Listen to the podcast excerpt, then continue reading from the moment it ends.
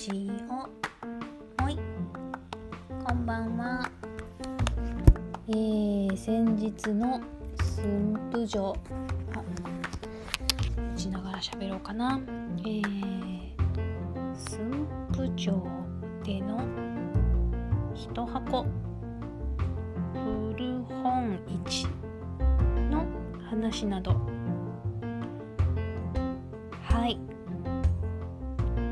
駿府城って、えっと、静岡市にあるんですけどはいみちるさんここさんこんばんは。静岡市って三島市からだと在来線で片道1時間ほどですね。でそこからバスに一応1駅分だったんですけどちょっとね本をね30冊ね詰め込んだスーツケースでねもうめちゃくちゃ背中も腕もすでに痛かったのでバスにね乗りましてね。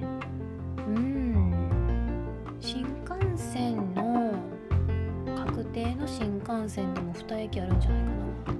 三島富士？新富士？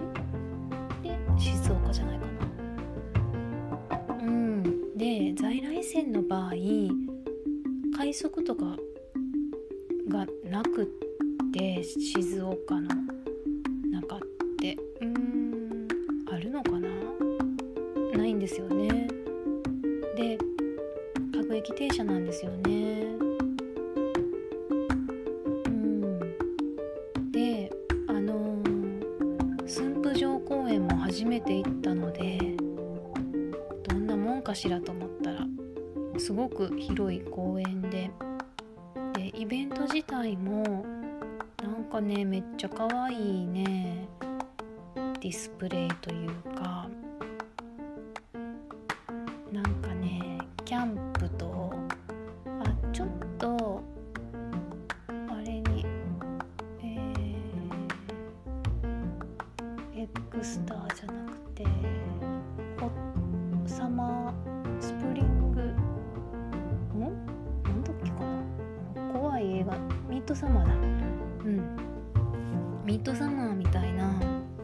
ちょっとこうミッドサマーは怖いんですけどでもえー、っと飾り付けみたいなの可愛いじゃないですか。あんな感じで木の木材と白い布とかを使ってすごい可愛くディスプレイされててで各ブースもあのクッションとかね用意してくれててね。座れるようになっててすごく良かったです。で本はルルルルンの3人とあとまあ私の実家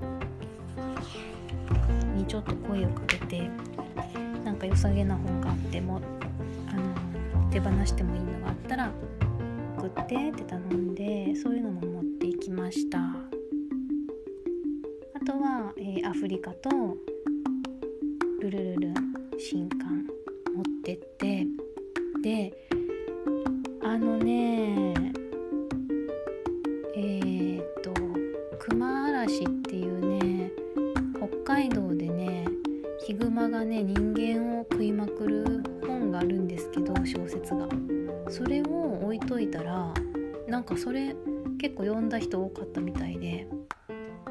それきっかけに立ち寄って喋ってくれたりとかしてね。面白いもんやなと思いました。イベント自体がファミリー向けとあと演劇もあったのかな。でその古本市がメインじゃないので立ち寄ってあ本も出てるんだねって感じなのでうん。まあまあまあな感じだったかな。はいそう熊文学。うん。そうそう。でその熊文学動物の本の話をあのあそうです。ヒグマに襲われた村の話ですね。北海道の。うん。実はベースの。うん。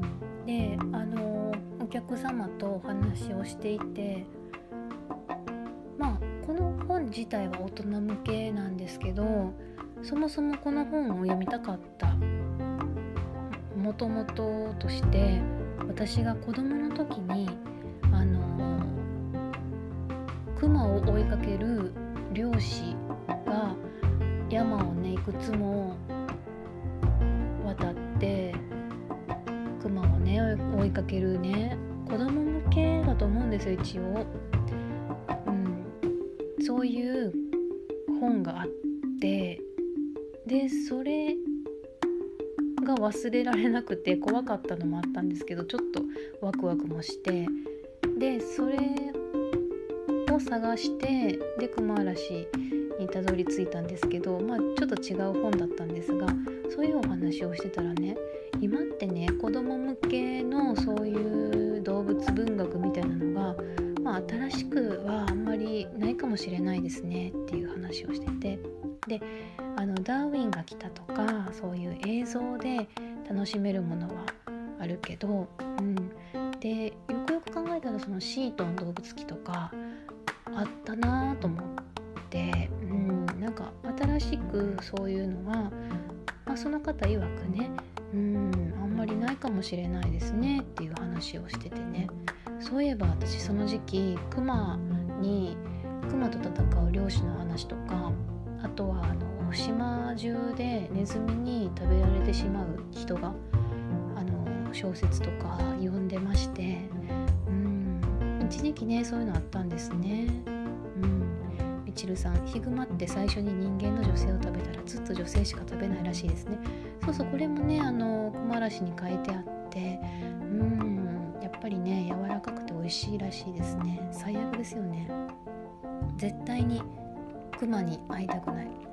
まあそんなのもありつつあとはねああ女が死ぬが売れたの嬉しかったな。これは男性に買っていただきましたね。うん。ちろん若い女性にも読んでほしいんだけど男性がこれを読んでどう思うのかっていうのも、うん、楽しみです。あ感想を聞く手立てはないんですがはい。リラクサーが売れたのも嬉しかったな。うん。やっぱりねちょっとこう読むぞっていう気合を入れないとねいけないぐらいの本なので、そういうのを手に取っていただけるとね嬉しいなと思います。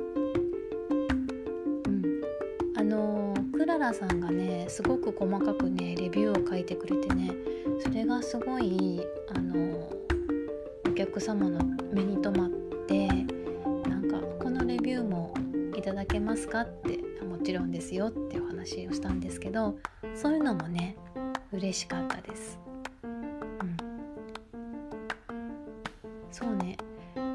とねキッズ向けがなかったのでね。あのキッズ向けがあるとやっぱり家族連れが多かったんで何というかお父さんお母さんも立ち止まってもらえたかなと思って。まあないもんはないですからね。仕方ないんですけどね。うん。あああの、風船がね売ってた売られてたらしくてブースに来た男性とお話をしてたらその男性の娘さんが「風船買って」って言ってて。で風船の中にねドライフラワーとかなんかねキラキラしたのが入っててね半年ぐらい持つのかな？しぼまないとか言ってて。えー、すごい。めっちゃ綺麗やんと思ってね。頑張れって言ってました。プレゼン頑張れって応援してました。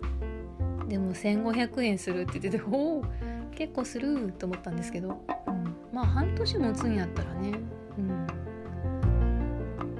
うん。いいんじゃないでしょうか。映えるよね。可愛いいよね。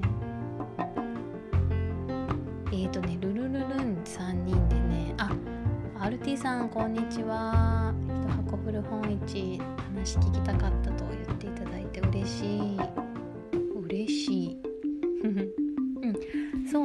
私はねあの北村さえさんのお砂糖とスパイスと爆発的な何かを持っていったんですけどこれはね売れなくていいって思ってたんですよ。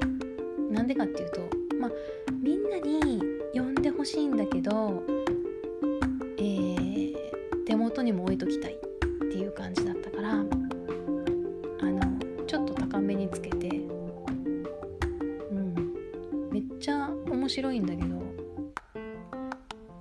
ときたい。じゃあ出すなって感じだけどあの読んでほしいんですよ。皆さんに。うん。図書館入ってんじゃないかな。もう2年ぐらい経ってる気がする。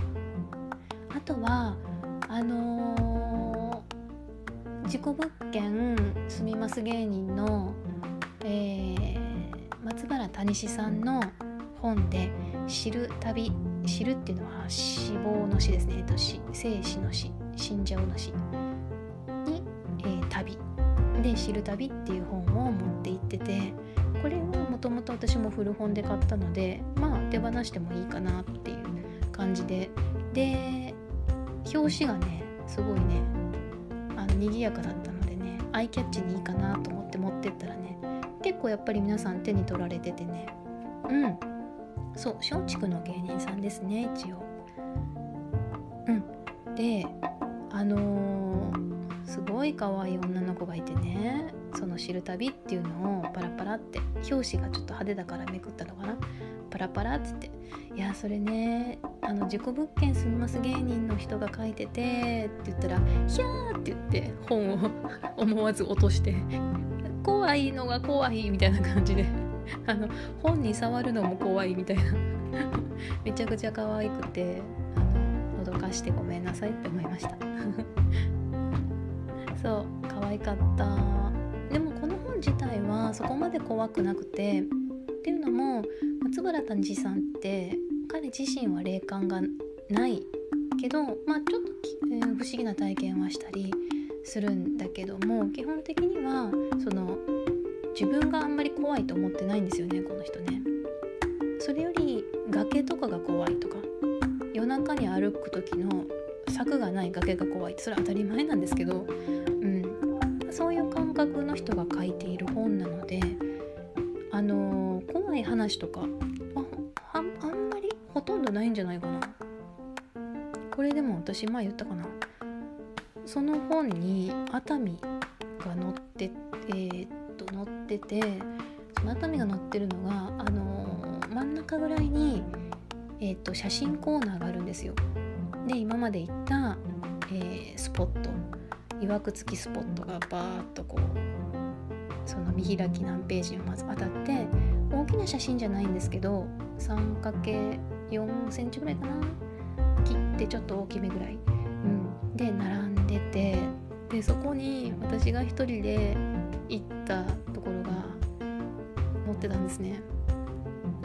うわーと思ってあそこいわくつきあったんやと思って。でも私も霊感ないので何にも感じなかった。あお昼に行ったんですよね。もちろんね。あの何にも感じなかったしそれよりもその霊感幽霊とかよりも虫がめっちゃ多かったんですよ。海岸沿いでちょっと日陰にもなってるところがあって安手っていうのかな。ムカデみたいな感じ。ちょっと足が多い虫って気持ち悪いじゃないですか。であのー、それでも行きたかったとこなんですね。で歩いてていや虫が多いと思ってあのー、小走りで駆け抜けて多分日陰のとこがダメなんだろうな虫が多いんだろうなと思って日陰のとこを小走りで駆け抜けてあとあの目のピントをぼやかすっていう術があるんですけど私は嫌なものかしてうわーっつってヒーっつって。あの小走りっていう。うん虫は本当にダメだなね。そう。それがね知る旅はねめちゃくちゃアイキャッチになった割に全く売れなくてね。もう谷氏頑張ってくれよと思ったんですけどまあ仕方がないですね。うん。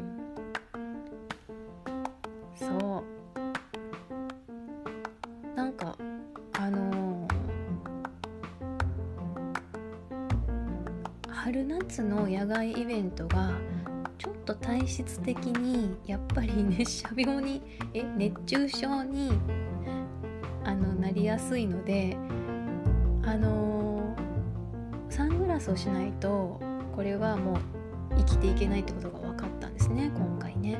なので春夏はひょっとするともう難しいかもしれないんですけど、うん、あみちるさんも目のピントずらします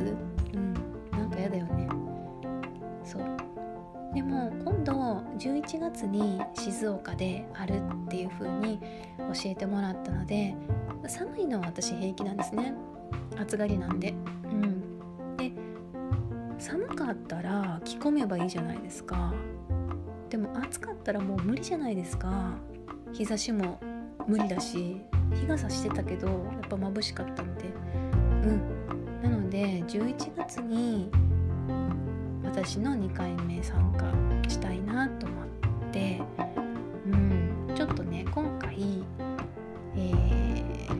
家に帰ってきた本は大切に置いておいてまた持っていこうって思います。うん。30冊が限界かな。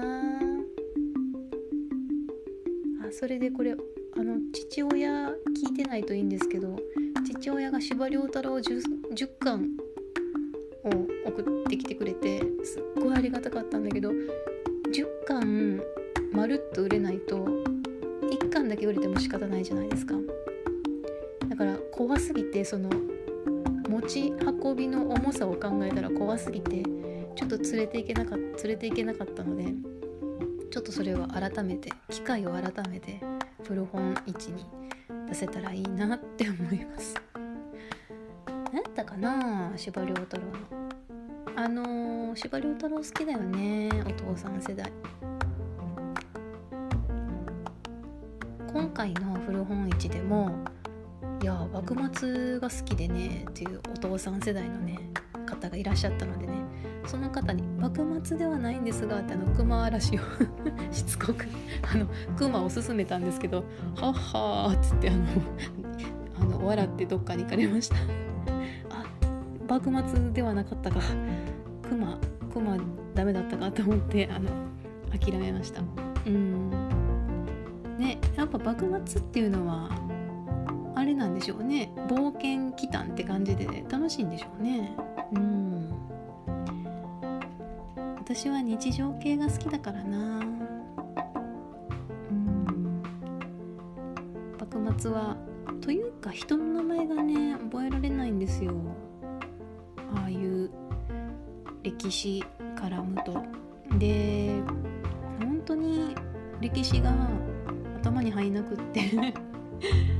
それもこれも子供の頃にえー、っと水古伝水古伝中国の歴史のあれですね。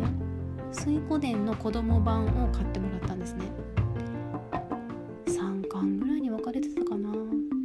全然入ってこなくてもう全然その面白いとこまでたどり着けなくて私が。力及ばずで。その時にそのあの歴史ものの挫折感を味わってしまってうんやっぱ名前が多いっていうのとでなんでか知らんけどそのアンとかエリザベスとかシャーリーとかは覚えれるんですけどあのちょっと中国とか日本の名前が覚えきれなくって登場人物がね多いですよね。あれはねあの今でもね挫折ポイントとしてすごく覚えてます。あのあそこやったなつまずいたなっていう。うん。あれが楽しめてたらもうちょっと私の読んでる本も変わったかもしれないんですけどまあ仕方ないですね。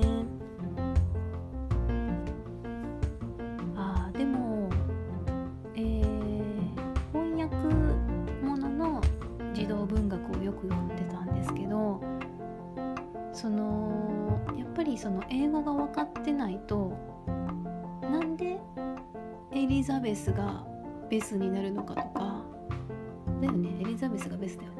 なんかあるじゃないですか。あだ名がねジョーもなんだっけ？ジョーってジョーってどっから来てたっけ？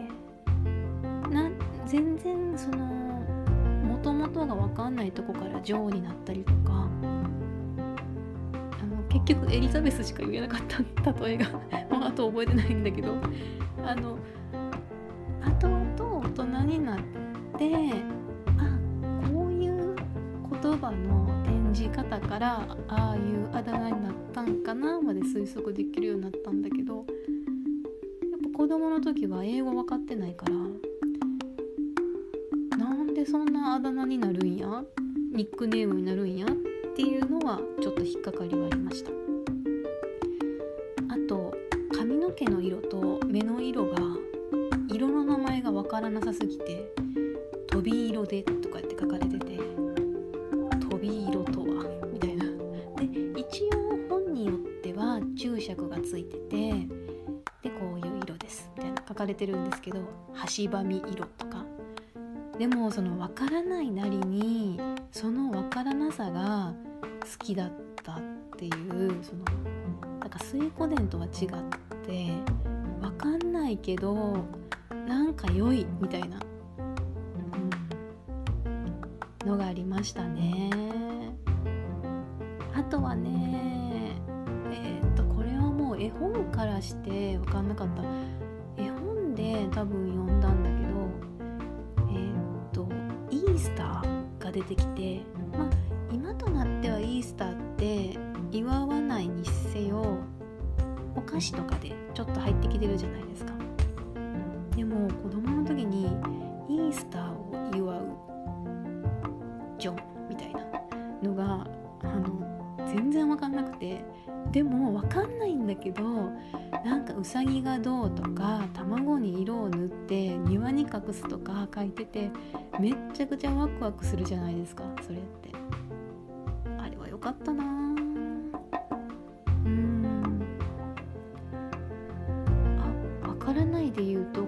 児童文学。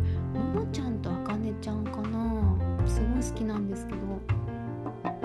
あれってお父さんとお母さんが別れるんですよね。でその時にあのその説明をするのに大きな木があってでそこに宿り木があるんです。で宿り木がないと枯れるんです。みたいな。あのこれ正しくないと思うんです。うろ覚えなんですけど。そういうね宿り木の話でそのお父さんとお母さんは別々に暮らすんですっていうのを説明してた気がして。あれも分かんないんだけど分かるような分かるような分からないようなみたいな未だに覚えててちょっと怖かったんですよ。バラバラになるっていうのが怖かったし離れるとかね一人になるみたいなとか。あとなんか宿り木の挿絵もあった気がするんですけどあれもねちょっと寂しげな挿絵で影絵みたいな感じになってた怖かったんだけど忘れられないすごいいいいい場面でしたね。あらみちるさん。イースターなんてこの間ディズニーシーで初めて知ったおじさん。分ね神戸ってあの地元がね神戸なんですけど神戸って洋菓子のお店がめちゃくちゃ多いのでちょっとそういうのがねあのディスプレイとかでねだからハロウィンなんかも今みたいにパレードとかするよりも全然前のそれこそ30年前からディスプレイであってインスタもあったんじゃないかな。何しろその洋菓子だからあの西洋のね飾り付けをねよく目にすることがあったのでそれはちょっと神戸ならではだったんじゃないかなって思うんですけどもうこれも今となっては私の記憶と何か他で見た記憶が混じり合ってる可能性が大なんです。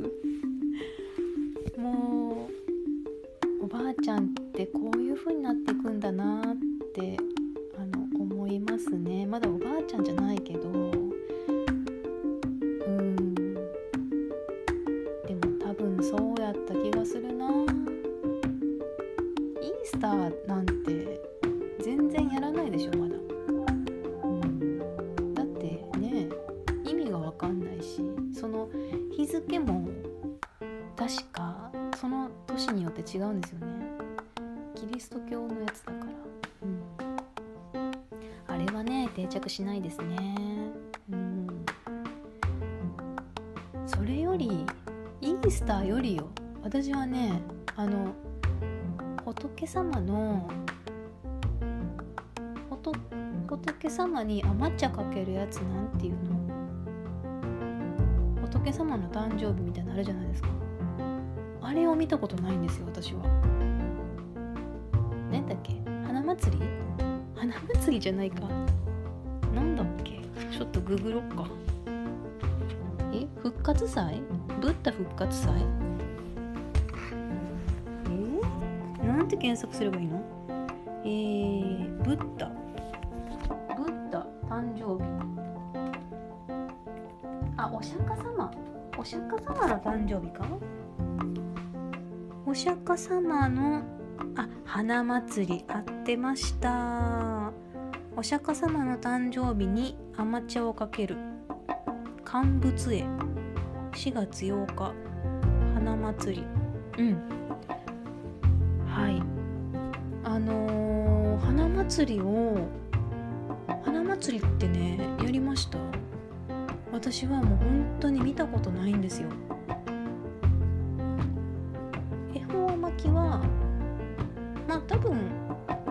関西のその発祥のあれやからねお商売も込みでね。うん。恵方巻きはもう全然しますけどイワシの頭をヒイラギに刺しましたしただそれをやりながら花祭りはせえへんという